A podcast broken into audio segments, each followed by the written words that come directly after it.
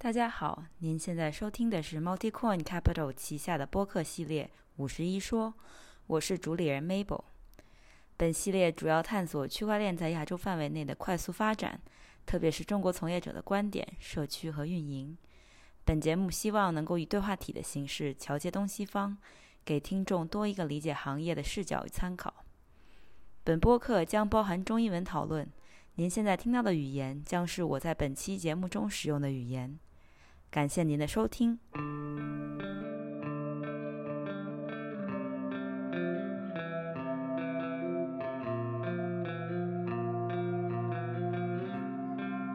Mabel 将是 Multicon Capital 的合伙人。Mabel 或嘉宾在播客中的观点，仅代表他们的个人看法，并不代表 Multicon Capital 官方的观点。此播客仅用于提供信息。不作为投资参考。Multicon Capital 有时可能会在此节目中讨论某些代币或公司中持有的头寸。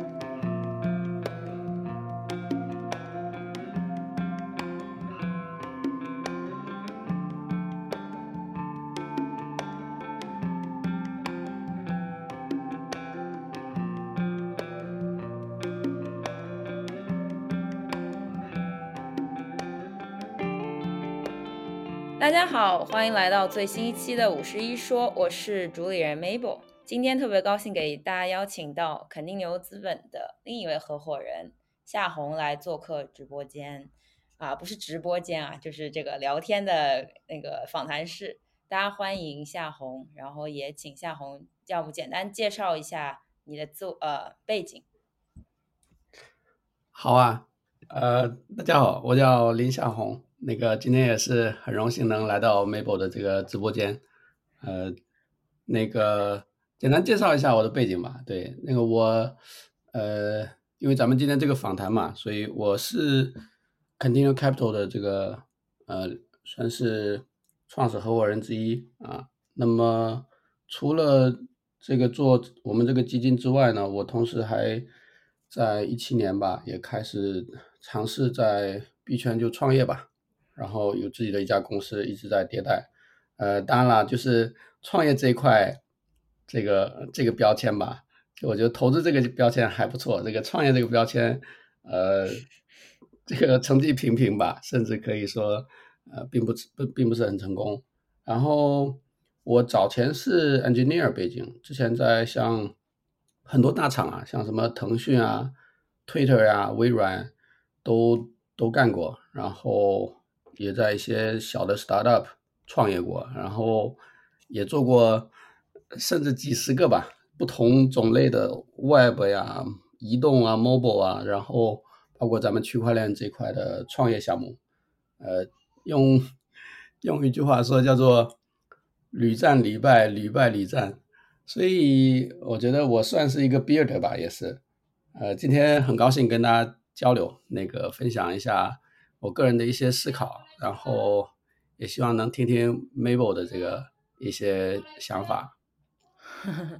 我对我们平时其实交流的也挺多的，呃，那之前就其实邀请过你合伙人匹马来过这里嘛，所以我觉得可能在投资这一块儿，我们就不去专门讨论 Continue 的这些投资了。但是因为你刚刚也说你自己。我感觉你其实更，虽然你做，你好像说过一句话，说自己比较擅长做投资，但是其实你更喜欢做 builder，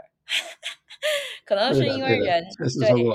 嗯，对，所以嗯，然后你也常常会有一些不断有一些新的想法，就是在你可能看项目的时候，你就觉得哦这一块缺了，然后你想去做。那你最近有没有什么嗯比较有意思的就是想做的东西呢？嗯，最近想法肯定还是有了，但是我觉得分两部分，一部分就最近自己心态有点变了，就是说，呃，做一个 builder 吧，我以前呢肯定是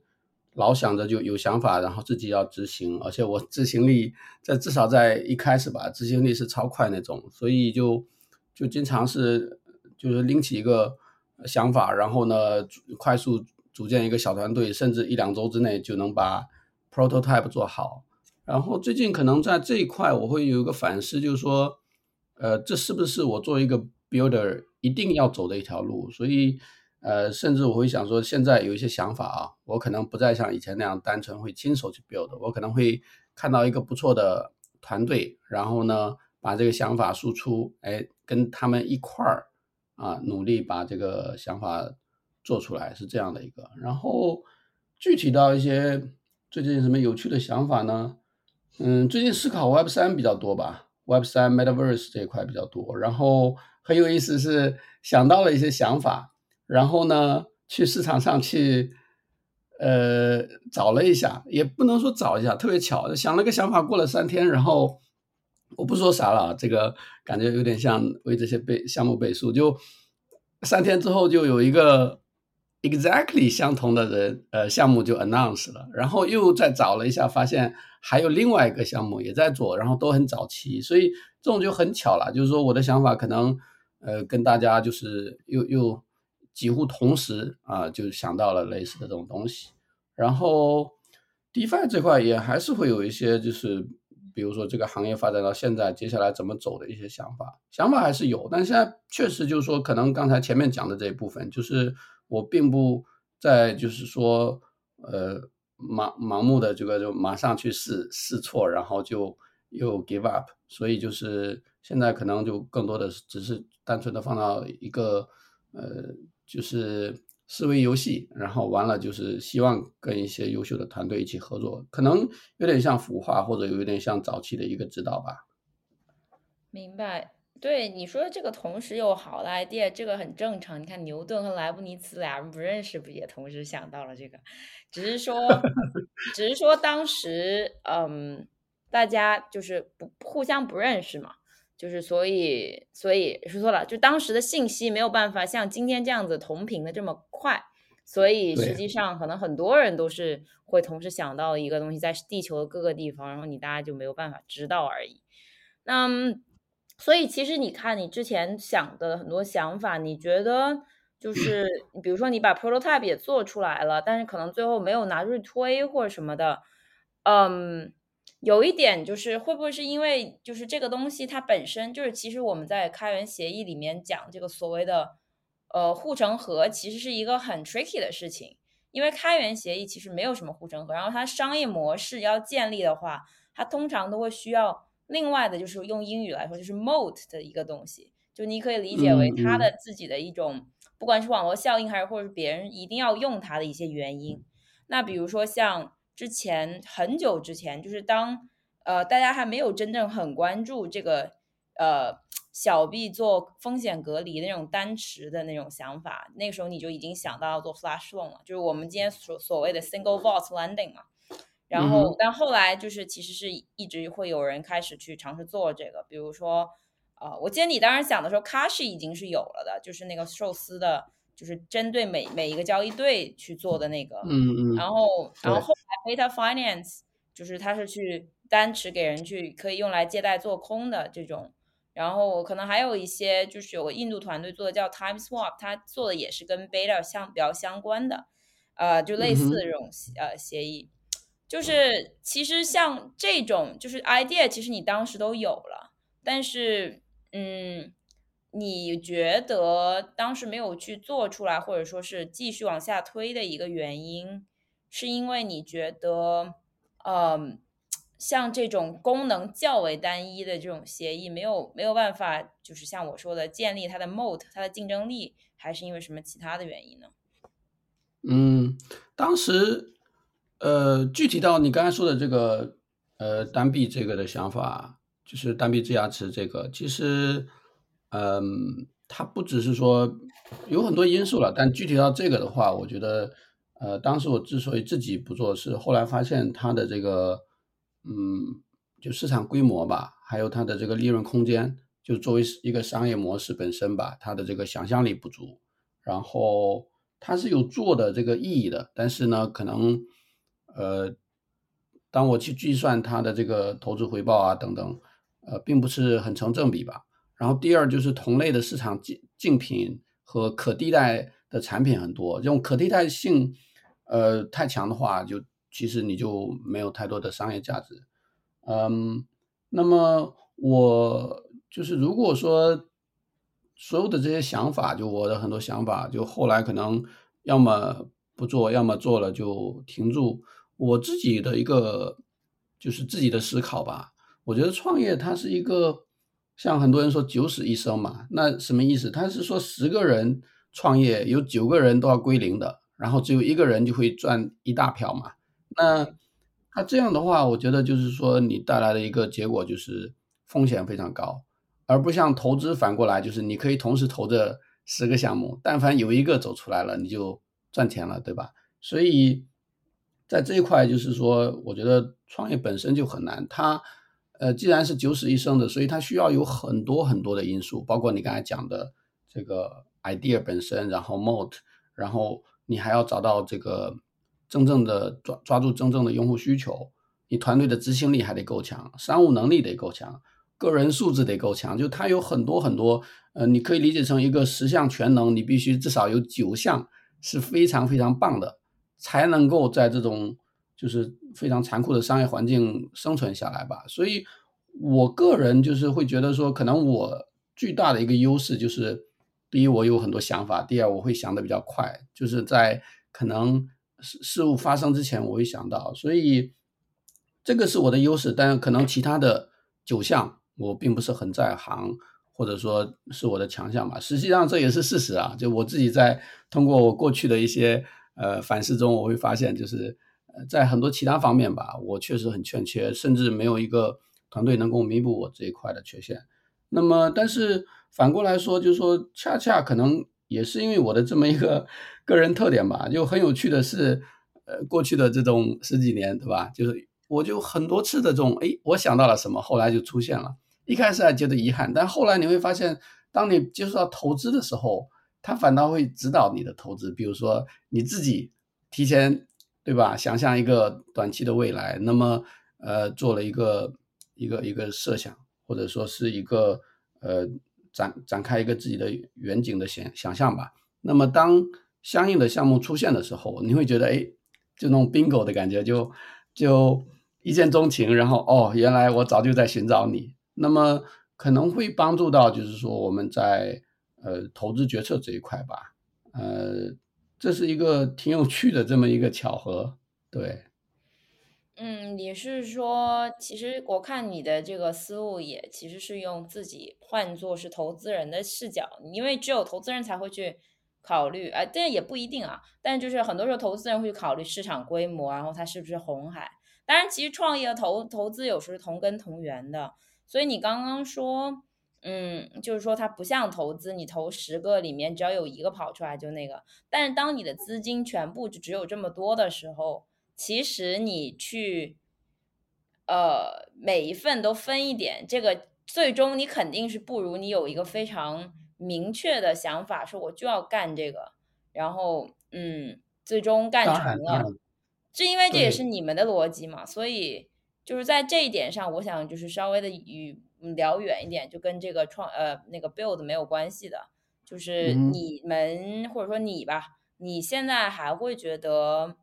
就是在这么多机会的情况下，你还会觉得说要有选择，然后去重仓吗？我觉得就是说大的选择一定要有，就赛道的选择吧。我觉得这种东西就是说，嗯，你大到比如说这个时代的发展，对吧？你。真正选择区块链这个赛道的这个这么个巨大的赛道，其实也是在很小的一个一小撮人。然后在这个区块链里面，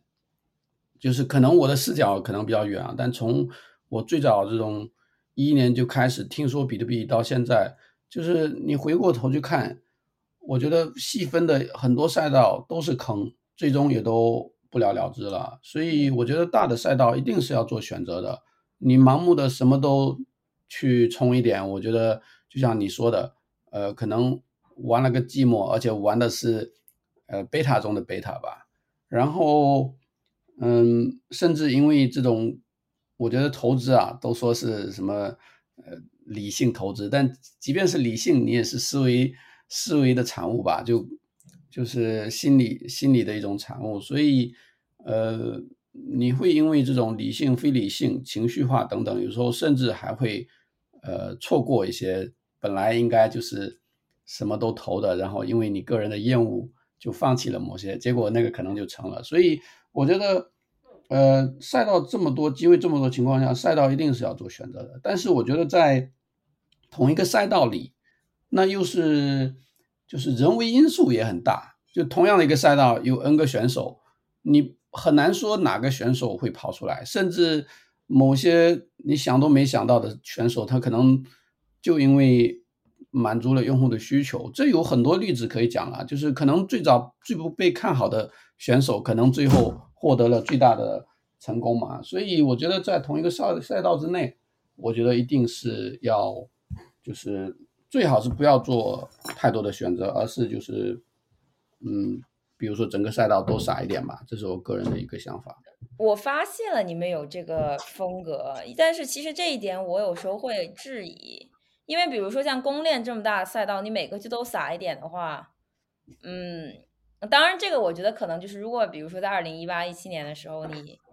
呃所有的这些你能想到的公链，不管怎么样，你从赚钱的角度，你肯定是都赚钱的。但如果你全部或者说几乎用全部身家去梭哈某一个，你真的就是有一个能够解释的很清楚的观点的，然后你就只只只玩那个，然后剩下几乎就可能只是一点点去放到其他的，那你最后对在数字上的这个回报就是完全不一样的，就是差几位数，这是一定的。所以你说的这个不做选择的这一点，你嗯就可以结合你们自己的那个。嗯，这一轮下来的这种感觉吧，你觉得，呃，是正确的吗？或者说，你认为这个经过检验了吗？就是我我很认可，就是说你说的，嗯，就是一个赛道内到底做不做选择，这个其实是 debatable。我觉得分两种吧。对于比如说，呃，很多比如刚刚进这个圈子想做一个投资，那你总不能现在就开始到处对吧？这个这个去孤注。不不，就是到处去去撒，然后呃不做选择。我觉得他的嗯资金实力就是也不允许，所以最好是什么呢？就是用咱们行话说，对吧？All in，然后说哈，我觉得这是在我看来啊，就是这是一个比较比较对的。包括这让我想起在在一四年的时候，就是那个时候行业其实有很多的比特币的 fork。我其实是有点孤注一掷，单独单纯只看好这个以太坊，就是别的我任何我都不看好。那么这就是一个很典型的，就在我极早期的时候，我是很孤注一掷的那种类型吧。但是回到就是现在我们这个阶段啊，我觉得它不是说我们失去了判断力，然后我觉得你说的很对，就是说值得去重仓压住一个吧，这是一个很好的策略。如果你有足够多的信息。但是我觉得这个行业就是它不仅有信息，它还有噪音，所以你很难从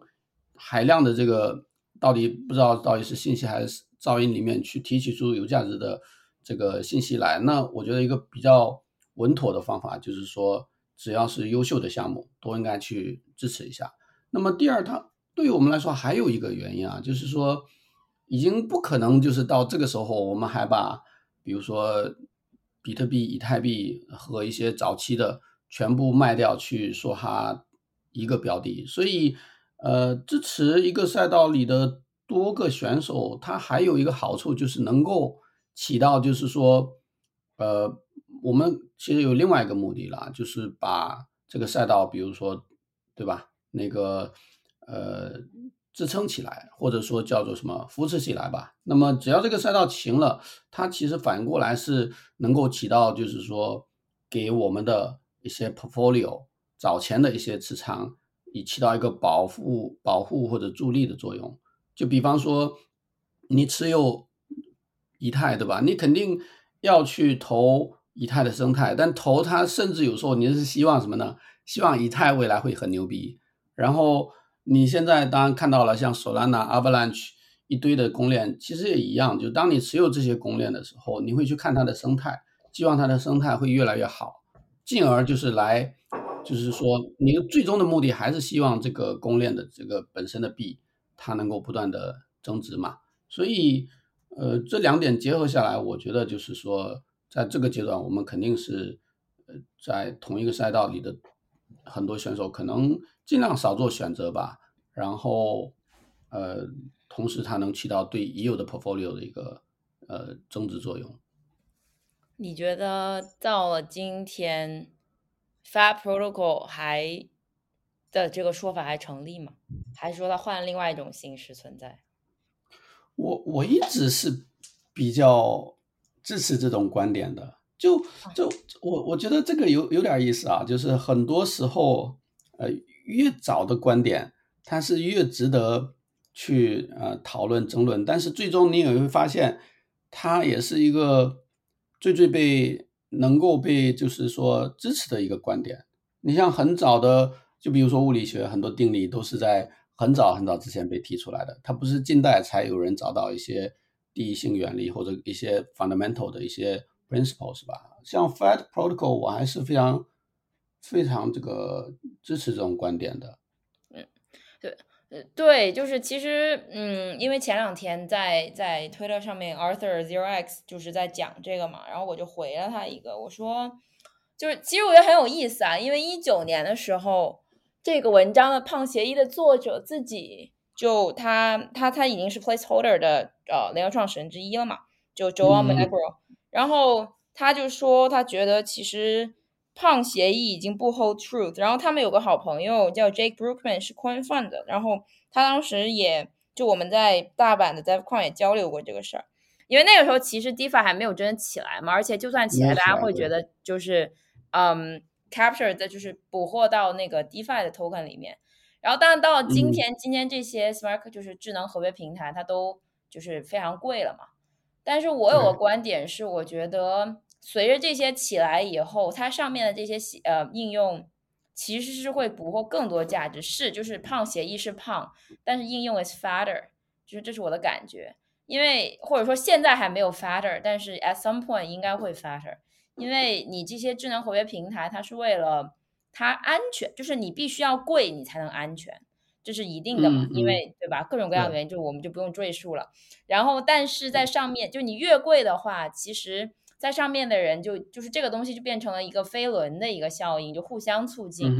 然后，对，那就是，但是胖协议当时原本说的是什么？他是说胖协议绝大多数协议就是会就是绝大多数的价值会捕获在协议层，而不是应用层。对的，就这个观点，我觉得还没有证实。我觉得我我的观点是这样啊，就是我个人是非常支持胖协议这种观点。那么，嗯，回到刚才，就是咱们就分开两边说吧。一边如果说是这个协议是错的，那它也是一个很很重要的一个 statement，就是说，如果后来证明它错了，那其实说，呃，它的反面，比如说受解协议才是呃对的。那么。它也是对行业的一个很重要的一个指导。我我的观点是，像这样的一些结论啊，对行业的一个方向性指导是很有帮助的啊。那么，我觉得就是说，胖协议这个，在我看来啊，它是一个，嗯，你不能拿比如说币圈现在才十年嘛，十几年的历史去下结论。这种东西要发展到比如说。嗯，一个很长很长周期，至少几十年吧。对，然后你可能再回过头来看，啊，你可能才会看出来的一些这个，就是一个梗梗概吧，就一个一个轮廓。包括比如说现在，不知道你们你有没有注意到，就很多人不自觉的就会提到，就是说以太坊上的叉叉叉协议应该占有以太坊的几分之几市值，百分之一市值，四分之一市值这种概念，就是说。即便说我我并不是说，呃，所有就是说，如果是胖协议，那么协议里的其他的应用不值钱啊。如果不值钱，我不会在一七年就义无反顾开始做项目。我的意思是说，它的一个长期来说，就是说协议本身、底层协议本身、公链本身，它会捕获到，就是最大的一个，就是所有协议的这么一个，嗯。一个商业价值的一个占比吧，这有点像收税权，就是，嗯，具体的像比如说苹果、安卓的这种生态系统，只要你的生态够繁荣，最终它成就的是最大的还是苹果和安卓。那么到今天，比如说我们往后不知道啊，但比如至少以太已经证明了，就是说它能有今天，其实某种意义上就是上一轮的，对吧？各种呃，就是融资的融资的这个狂狂潮，然后锁定了它作为一个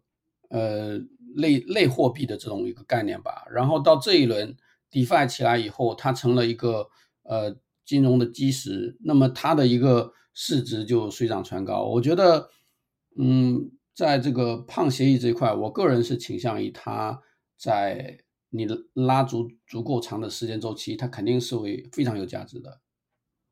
对，我觉得这种理论就是越大道至简嘛，越简单的道理其实是越值得不断的在不同的呃阶段去回头检验，因不同的时间你会看到东西也不太一样。所以说到这个，嗯，其实一七八年或者一九年吧，这这两三年。有不少就是这种基础的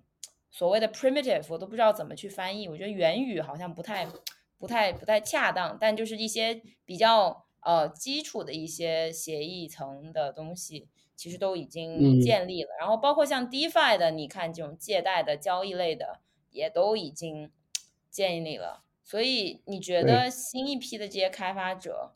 呃？一个是在 DeFi 上面吧，一个是在或者说开放金融，不说 DeFi，啊，或者然后还有就是基础设施类这两部分，他们新的机会会在哪里呢？嗯，DeFi 这一块，我觉得就是它现在发展到一个阶段，就是呃，就像你举的这个例子啊，就现在你看很多看其他各个，比如呃，咱们就以太，可能就是啊。交易头部的是谁？借贷头部的是谁？对吧？然后稳定币 swap 是谁？呃，智能理财是谁？然后把这样同样的这些核心的呃一些这个是这个这个赛道，然后同样是在一些同类的这个公链里面去找吧。就是然后呢，大家也都都是一葫芦画标，一个新的公链起来，你势必会看到它里面也有 DeFi，也势必会看到它里面也有。类似的东西，甚至是直接就是超过去，直接就呃 launch 嘛。那嗯，在目前这个阶段，我觉得确实是进入一个就是说嗯创新吧，就是稍微放缓了。因为大的 idea 大家你拿了，我拿了，都都拿的差不多了。我现在觉得目前 DeFi 一个最大的问题就呃会是一个，比如说未来挺长的一段周期，怎么去做？更更大规模的 user adoption 的这么一个一个一个挑战吧，因为直到现在整个 DeFi 火了一年多，那个我说的是最火的时期啊，实际上这个概念并不是这一年多才提出来的，最火的这么一段时期，服务的依然是行业内的持币人，你要用一句一个词来形容，就是比较内卷吧。那对于外行人来说，真的是门槛非常高，就不要说别的了，就一个 MetaMask，对吧？大家俗称的小狐狸，就能吓走一堆人。因为你就简单看小狐狸本身，它就有两个问题：第一，对吧？我这么避免我的电脑不中毒？然后呢，把我小狐狸里面的私钥啊或者助记词给读出来，对吧？第二，就是那这这个就是对啊，就涉及到硬件钱包了。那第二，到了硬件钱包这一层，大家就问：哎，我。我有了硬件钱包怎么操作，以及有了硬件钱包一样的，我助记词保存在哪里？那像这两个问题，我觉得就把很多这个圈外人就能这个这个吓跑。这还只是我讲的是一个应该说整个 DeFi 的入口，那更不要说里面各个产品的使用，真的是花里胡哨、五花八门的。嗯，有太多不一样的，比如说。有的有的是直接连钱包就能用的，有的是要把钱打到一个智能合约账户里面，然后才能操作，然后界面也不一样，呃，这个 UE 的这个也不标准，所以我觉得在很长一段时间吧，我觉得这一块是一个巨大的一个 gap，需要别人去 figure out。我甚至会想说，有没有人来统一呃整个 DeFi 里面的很多体验，或者说很多呃这些这些这些 UI 相关的这个操作习惯，否则的话。我觉得大部分的人是基本上就会被这个界面给吓跑。对，就是总结一下，就我觉得未来可能最大的挑战还是在于这个 DeFi 怎么去获获得这个海量用户吧，就是流量呃这一块，因为在朝现在的这个模式下去，其实就是一堆这个 区块链原住民从 A 链到 B 链，B 链到 C 链，然后呢转了一圈会发现哦还是我们这帮人，然后然后增长可能陷入一个瓶颈，然后又到了一个就是呃就是对吧？这个供应远大于需求的这么一个，就供应是指的 DeFi 项目嘛，就特别百花齐放，但是需求方就用户这一方可能。呃，陷入下一个瓶颈，呃，没法突破，大概是这么个意思。那你觉得基础设施类呢？因为其实我觉得你说的这个用从 DeFi 来切入嘛，你刚刚也提到了像 UX 啊，像呃，就其实很多东西你说的都是跟 UX UI 相关的，就是其实大规模。那你当然还有另外一层，我觉得你没有很没有办法让很多人来，还有一个资本效率的问题，就是对于一个人。就是刚呃习惯了，比如说你在一些券商上面炒股的人，就是你让他去搞 AMM，发现滑点哇两个点，那简直无法想象，就是 对吧？还有就就就确实是很扯的一件事情，但是就是对于小流动性小的，它就是好，你不得不说。然后所以就是，但是其实你刚刚提到的 UI UX 这些里面，其实也蕴含了一堆新的，就是基础设施类的一些机会，所以我。而且你又是搞技术的，所以我还蛮好奇，你觉得在基础设施这一块儿，就是现在当然智能合约平台，对吧？都已经跑了一堆出来了。那别的一些呃比较有意思的东西，你觉得还会有什么是需要在未来一段时间内就是被被做出来的呢？嗯，我我觉得这个问题我也很纠结，这个咱们可以 这个多讨论一下。但我纠结在哪呢？就是。你说的特别对，就我不是说只有 U 这个 UI UX 这这是一块，但同时也有包括一些底层的一些，对吧？基础设施配套的不可见的部分，就是说有很多基础设施是需要去优化的，嗯，但是它我我纠结在哪呢？我简单说一下，就为什么 DeFi 这波是这么猛？因为它有个很明显的就是满足了一个刚需，就是造富嘛。就是赚钱啊，就是无论是参与的人，他是能赚到钱的。然后呢，做 DeFi 项目的创始人也是能赚到钱的，因为对吧？这不用多讲了，本身就跟钱这么近。那么因为这样，大家就有很强的 motivation 去提出更有价值的 DeFi，然后去做，然后去获客，然后呢，呃，短很快的就成功吧。但扯扯到这个基础设施这一块，无论是看得见的前端和看不见的这个底层的一些，呃，很需要的一些，比如说我们来举一些例子，像一些呃公链现在这个数据数据解析很麻烦，对吧？然后刚刚我提到的 UI 界面不统一，或者说有很多配套的服务应该值得更好，那么所有这些东西都是需要人去做的，去需要公司去创业的。但是这就陷入了一个问题，你做这种东西，它在规模化之前是赚不到钱的。所以呢，我看到的一个是说，现在有很多这种机会，其实，但是需要什么呢？需要大的这个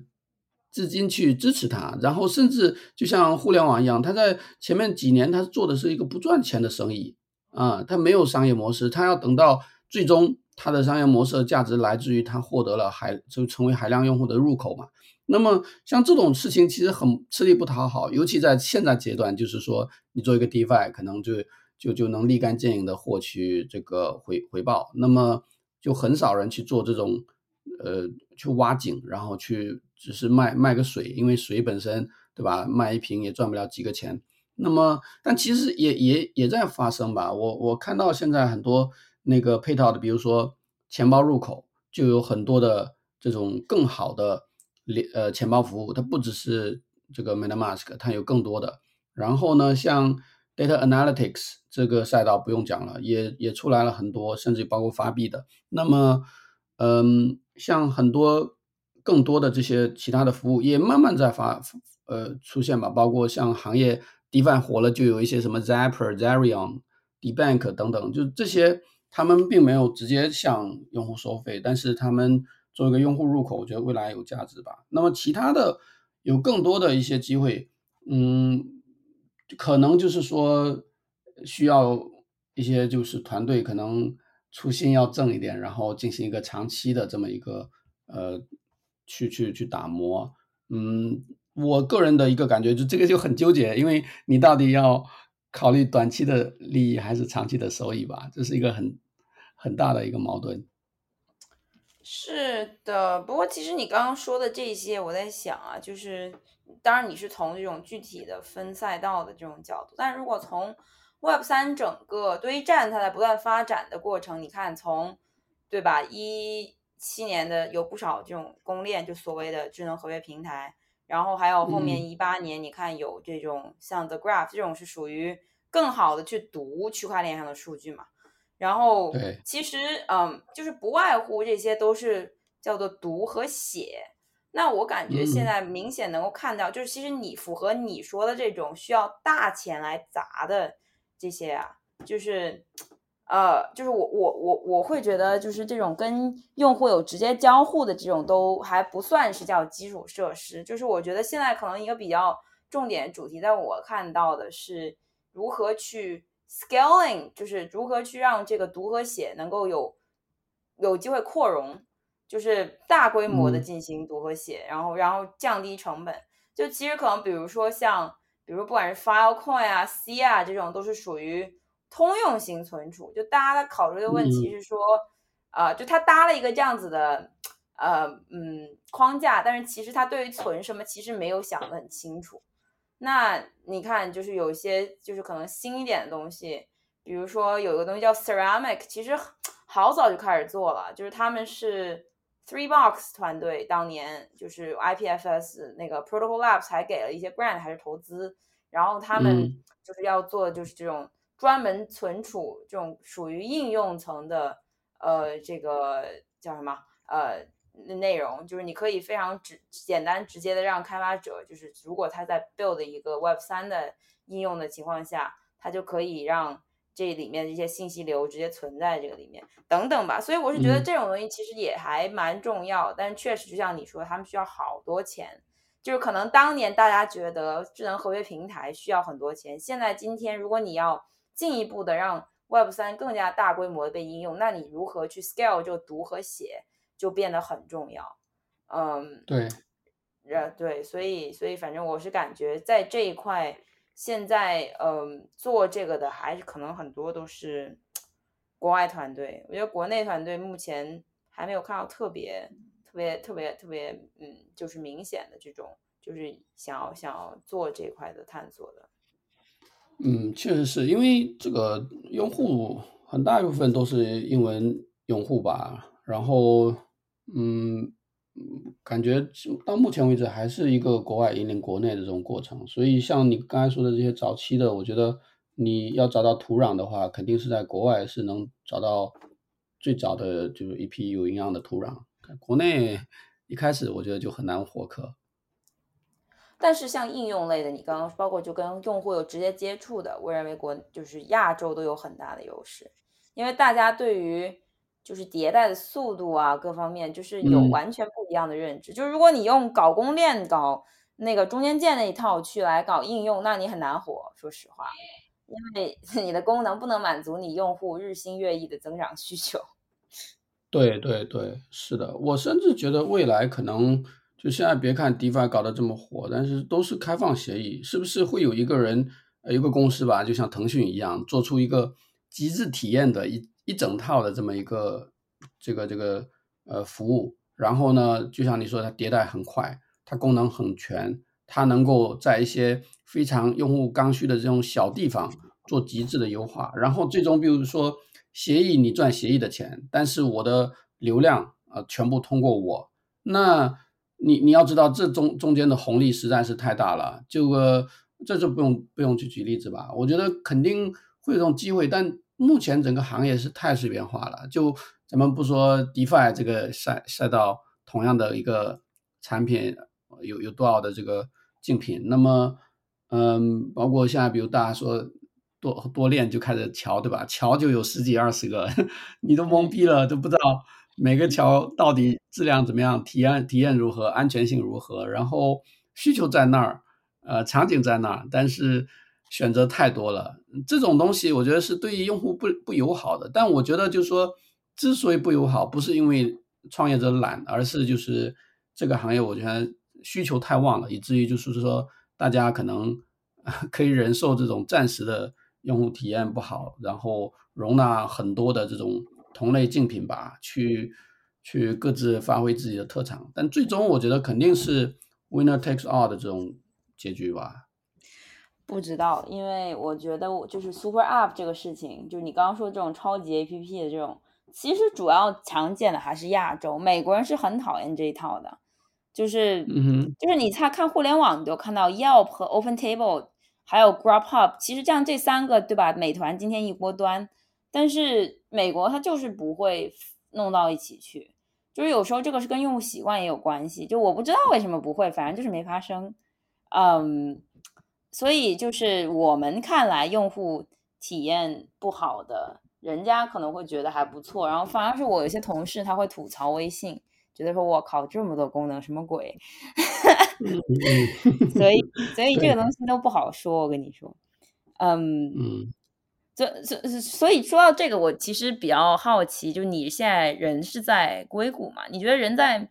就是西海岸在硅谷会有？有什么样的不一样的感受？还是说你觉得其实网络一线牵，我们都已经没有什么信息的差距了呢？嗯，我觉得信息差确实比较少吧。呃，这个中美之间有加有了互联网之后，就跟你刚才举的那个牛顿莱布尼莱莱布尼茨，可能呃物理距离很近，但那个时代可能技术不发达，所以他们的这个信息差还是有。但这个时代。任何东西都是按秒的为单位来传播的，所以信息差很少。但我觉得有个东西是不可抗拒的，就是时差。就是时差，我觉得是一个很有很有趣的东西。就人类到现在，你简单讲，就比如说我发个朋友圈，我要是发在中国，大家醒的时候，那肯定国内的人看得多；我要是发在美国，大家白天的时间，那可能这边对吧，看的就比较多。所以。包括讨论也是，包括协作也是吧。所以这个时差会导致一个什么问题呢？就是说，你人在硅谷，人在这边，跟国内可能你因为这个时差的节奏不一样，所以可能你沟通的人人群吧，会有一个明显的地域分布吧。嗯，然后你问的这个问题其实挺好的，我自己也一直在在这个，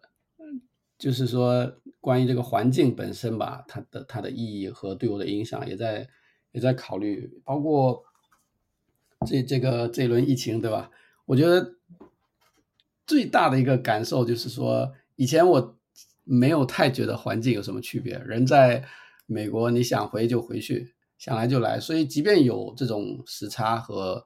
物理空间的区别，你你可以通过换环境，然后去获得一个不一样的感受。但是现在。疫情之后，它整个就是说，整个 lock down 下来，然后我发现就是对我来说啊，一个巨大的改变就是我的生活的这个个人时间突然多了好多好多，然后噪音少了很多，以至于就是我可以更加去 focus 在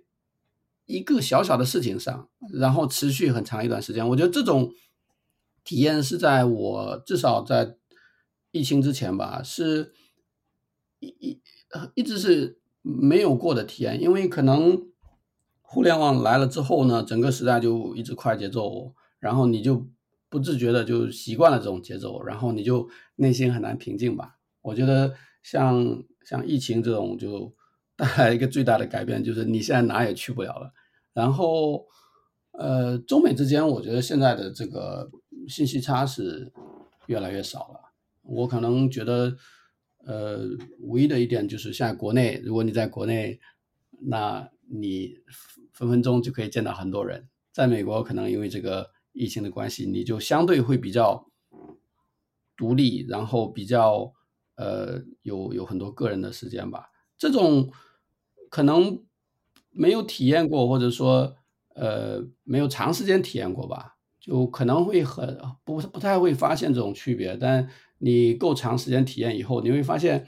特别不一样，然后你甚至会慢慢的去喜欢这种感觉。所以像现在很多人，比如说疫情差不多了，也可以在中美之间，对吧，进行一个往返啊。但我就比较个人倾向于就是，呃，既然给了这么一个机会，可以很独立的去生活思考，我就还挺希望能够暂时维持这样的一个现状。对，其实我觉得就是你刚刚因为说到时间多了很多嘛，我觉得疫情之后你反而会让自己就是思考得到说有很多东西发现了，就是很多东西是无效社交。当然，就是我很早也也意识到了这一点，就我觉得好多东西都是没有意义的。就嗯，就是有没有并没有那么多人你非要见，而且就是大家都会说你一定要来一定要来，但是你来不来其实别人并不在意。呃，绝大多数嘛，就是你没有那么重要，所以其实人在哪里，我觉得也看，就国内，如果你是在上海的话，肯定是就是局啊什么都不断，就是没有办法的事情。但是如果你人不在，你会发现，哎，其实就像你说的嘛，你人在硅谷，其实就没有什么机会见，但是其实也挺好的，也好像没有缺少什么，就是该该干嘛还是干嘛。所以就其实，嗯，有时候我会觉得，就是疫情确实像你说的。嗯，给给人就是带来了一个新的维度，就是让自己知道什么是更重要的东西，所以这还蛮对我对我就是你说的这个，我也蛮有蛮深的感触的。嗯，对对，就是这种感觉很微妙吧？我觉得我自己你刚才讲的时候，我自己能想到一个比较贴切的比喻啊，就跟就是说，你作为一个同一个人，然后你此时此刻，比如说你就突然去了一个。这个一望无垠的这个海边，那么你可能心事还是会有，你的生活工作状态其实没有改变。但当你面到面对着这么个大海的时候，你整个心态心情是完全不一样的，就是一种你你很难形容那种感觉。但你明显感觉，当你比如说站在海边面对大海的时候，那种感觉，以及很快可能过了一小时，你又回到呃闹市里面，然后你。同样的一个你，然后时间也没有过去太久，然后环境的改变给了你一个完全不同的感觉，嗯，这种感觉很微妙吧，就只能是拿这个来做比，但很难去形容它具体的一些区别。但你要就是我，你刚刚说这个嘛，就是我会觉得可能在疫情之前，因为它其实没有给你一个这样子，就是所谓我我甚至可以把你刚刚描述这种体验，就是一种某种很。专注的 cult 的那种体验，cult 这个词，但就是我会觉得，就是经过了那样的一段时间之后，你更多的是会让你自己的心情调节成，就是能够左右你的环境，而不是环境左右你的心情。呃，就是因为就像我说，因为你知道了有些东西是没有那么重要的，然后从此即使你是在闹市里面，你也可以拒绝一些东西。我觉得，我觉得你说的太太对了，我靠！哎，这个我靠可以删掉，那个 不删不删，我一般不怎么剪的，真的。这个就是说，我我觉得你讲的这一点特别有意思啊，就是可能人，比如说在海边啊，因为四下无人，你你一下子其实你的所有感受都是你自己的，但你在闹市里，你在一个这个正常的关工作场合吧。你想的其实自我的部分非常少，你想的是现在这个工作对吧？怎么做？然后跟这个人呃接下来合作怎么搞？就是说你有大部分的自我其实是分给了环境中的其他人，所以呃，我觉得就是说这个是一个很大的区别。在闹市里可能真的是环境影响人很多，但是在这种非常呃这个一一一望无垠的这种环境里，面面朝大海的时候，可能。因为你 四下无人了嘛，所以你变成了就是说，你会更加 focus 在自己这一块，对，嗯，所以给你，如果给你个机会啊，回到一七年到一九年，有你有三个机会，有哪些你就是放过的项目，pass 的项目，你在今天的认知上，你会做出不一样的选择？嗯，这个问题。还挺 tricky 的，嗯，不一定啊。以后啊，你你先说，你先说，你先说，你先说。一个一个直接的一个感觉就是说，还挺难举例子的。就是为什么呢？因为，嗯，我我可能要么说这个 欲望不强或者怎么样，我会觉得说能走到今天，我是很感恩的啦。因为就是有很多的运气运气成分，所以我会觉得说。其实并没有太多的遗憾，然后，但你这个，甚至我会想说，第二就是那个，有有时候甚至会觉得说，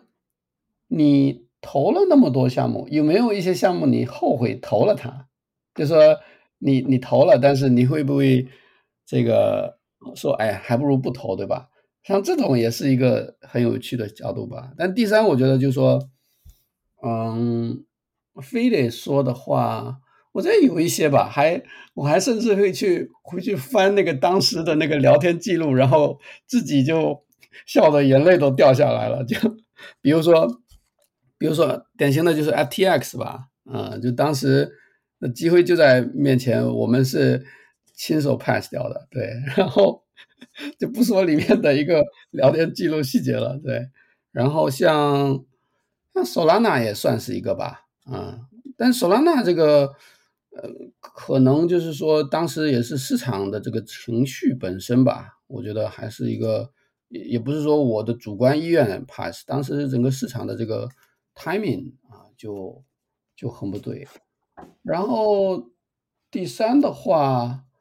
我觉得可能。就想讲一大类吧，就是那个 NFT 这一块，就比如说 Punk 对吧？那时候你你真的是不要钱一样就可以去去去获取，但是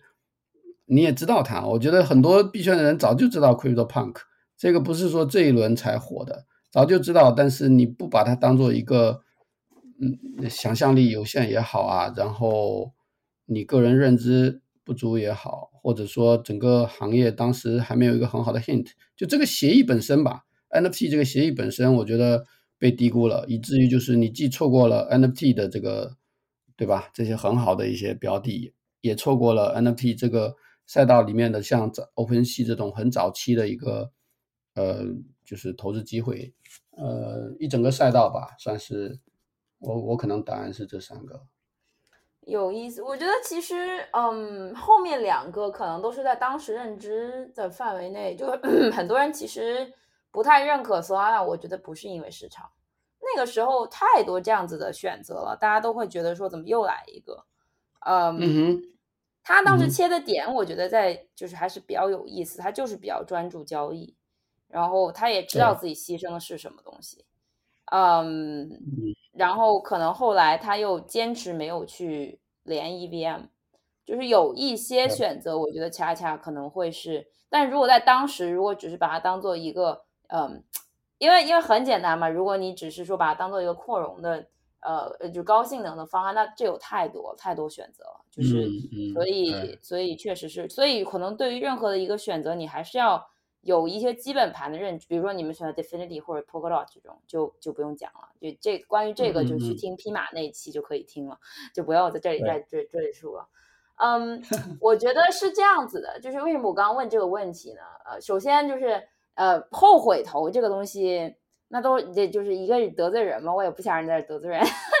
然后其次就是有很多事情你。当时认为这个，然后但是今天了，你可能错过了很多很多钱，但并不认不代表你一定还就是你的认知，你有可能你的认知还是觉得这个东西再给你一次机会，你还是不会投，就是会有这种情况啊。比如说像我自己就有一个，就是我可能就对这种通用型的 NFT 市场我就没有什么感觉，因为我觉得这是个大红海，而且相对来相对难建立这种嗯。叫什么？呃，规模效应。就 OpenSea 的成功，很大程度上依赖于它足够早，它活活活下来了。然后，因为他们其实之前就 Hudson Street 上面两个人的办公室，然后当时就融了几百万，就两两两两三百万，在那个时候也还是挺厉害的。那你只要能够活下来足够早，然后你确实他们的一些就是合约层面上写的也还是挺好的，所以就到他们今天的成功。但是你说，就是后面其他出来的这些，哪怕像 Variable 这种发了笔的，就是其实你也很难去保持一个自己的这种规模效应，因为这确实是个真的是个大红海，而且门槛没有那么高，所以就是你可能再给我一次机会，我也不一定会去做，所以我才会想问你，就是有没有一些是你可能在到了今天，你的认知已经改变了，然后你可能会想重新做。那我觉得你这三个答案还，我没有想到会是 Punk，说实话。就是这个，完全就是怎么讲呢？就是说这是自己的盲点吧，这这个 NFT 这一块，嗯，因为嗯，当时 Crypto Kitty 也火的，对吧？嗯，不成样子，然后后来也不了了之了，甚至嗯，这个非理性的分析会觉得说，就是因为 NFT 作为这个上一轮牛市的最后呃一个 hype，然后。这整个就是盲点不在，呃，不，就是你的注意力不在这个这个区域吧。第二就是说，即便后来 NFT 起来了，我们花了挺长一段时间去，就是不断的去迭代自己的认知。就这种，我觉得也是很少见，因为我觉得很多东西对我们来说是非常简单的。就我觉得我的我对行业的呃过去的认知和未来的一些设想。当你出现一个新事物，我应该是很快就接受了。唯独这个 NFT，我觉得是花最长的时间去调节自己的认知，然后去理解它，然后重新去认可它，以及呃去想它的这个背后的逻辑。我觉得在时间上是没有任何一个比这个更烧脑的。是是。NFT，因为可能反而恰恰是因为它一开始看起来不那么烧脑，所以。呃，才会，而且我觉得是这样的，就大家对于 NFT 的认知，就我我以前听 Chris Dixon 讲过一个播客，我觉得特别喜欢用他那个例子，他就说当年灯泡在被造出来的时候，最开始大家都是把它造成蜡烛的形状，这是什么意思？就是说大家都会用一个熟悉自，就是一个自己熟悉的这种呃的物件来去理解新的事物。那同样的，就是对于 NFT，大家当时。想的不是说哦，这个东西是一个元数据的容器，大家想的是 OK，这个是 JPEG，因为它显现出来就是 JPEG 的样子嘛。但是实际，所以大家就会觉得，哎，那我就是对吧？随便 copy paste 一个 JPEG，没有必要去买，这个这个就是确实说不通。所以就是其 实从这个角度来看的话，就是反而是这种越没有那么烧脑的东西。你可能转变是越越慢的，你说的确是这样子的。嗯嗯嗯，那最后我其实想问你一个回顾性的问题吧，就是二零二零二一年其实也已经过去大半了，然后我感觉二零二零年、二零二零二一年感觉就是连着一起过的，就没有什么感觉。那你回顾就是年初的时候，其实那会儿是 DeFi Summer 已经过完了嘛，然后那会儿比较的呃。就是算是市场下较为冷静，那时候大概 BC 是一万左右。你回顾年初，就是那时候对这一年的展望，有没有哪些事情是你 完全没有料到的？嗯，完全没有料到的话，我觉得其实也挺多的。嗯，怎么怎么说呢？就是我觉得这个。这个行业给我的一个整体的感觉啊，就是我两个形容词吧，就一个是惊喜不断，另外一个可能是极其无聊。就我怎么讲说惊喜惊喜不断，就是我觉得这个行业它在，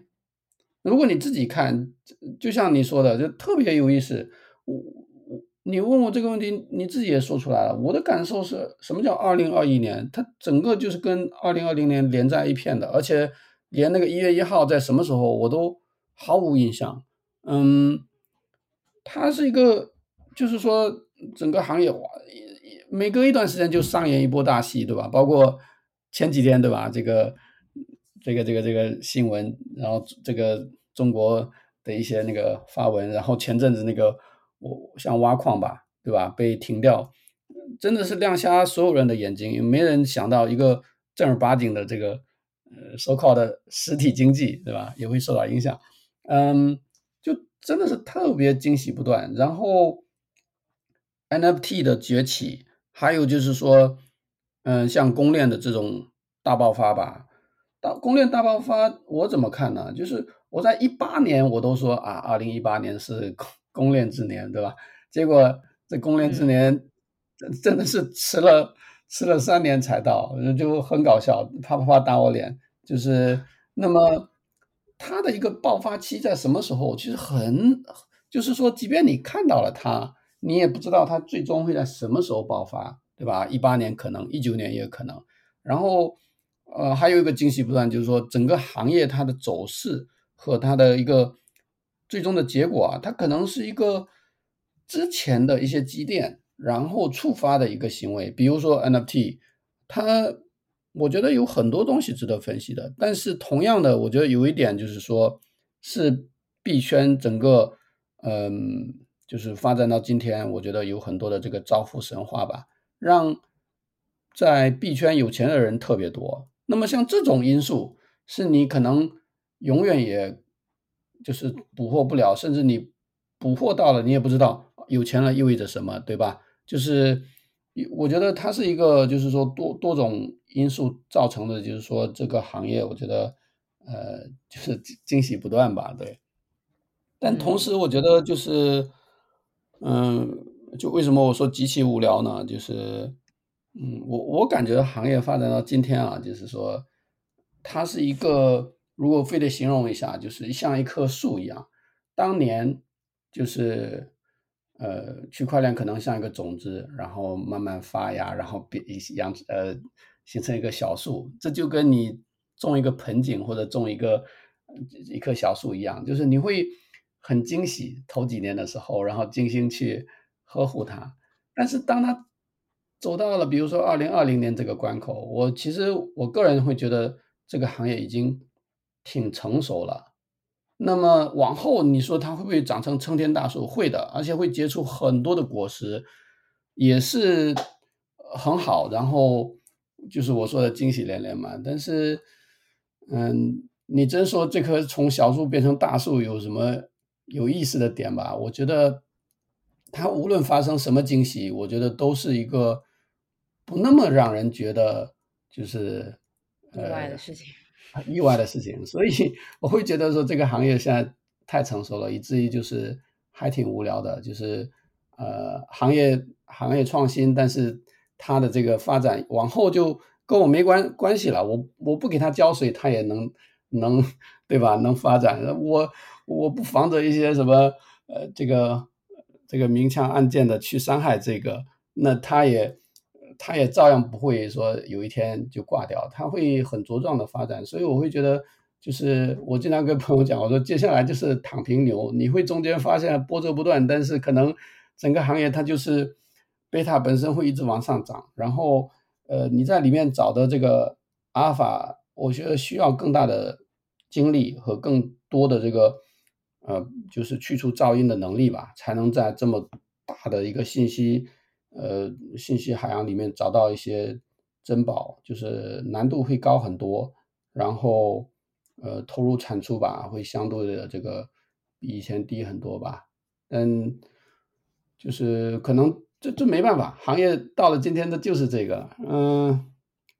所以就是。我我的感觉是这里面意外的特别多，但我个人的可能心态会比以前平缓很多吧，就也不觉得太意外。嗯，明白。对，就是你说的这个，到今天就已经是可以自己涨，就让我想到，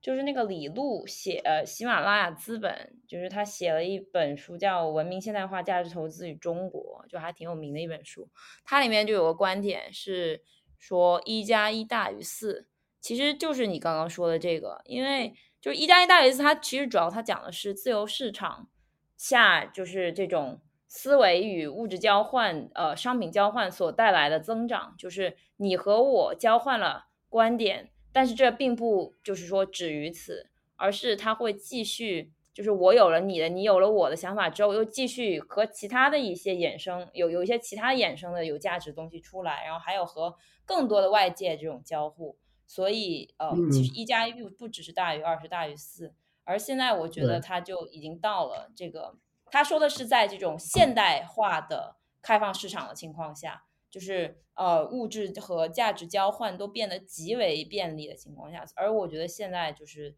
已经到了这个时候。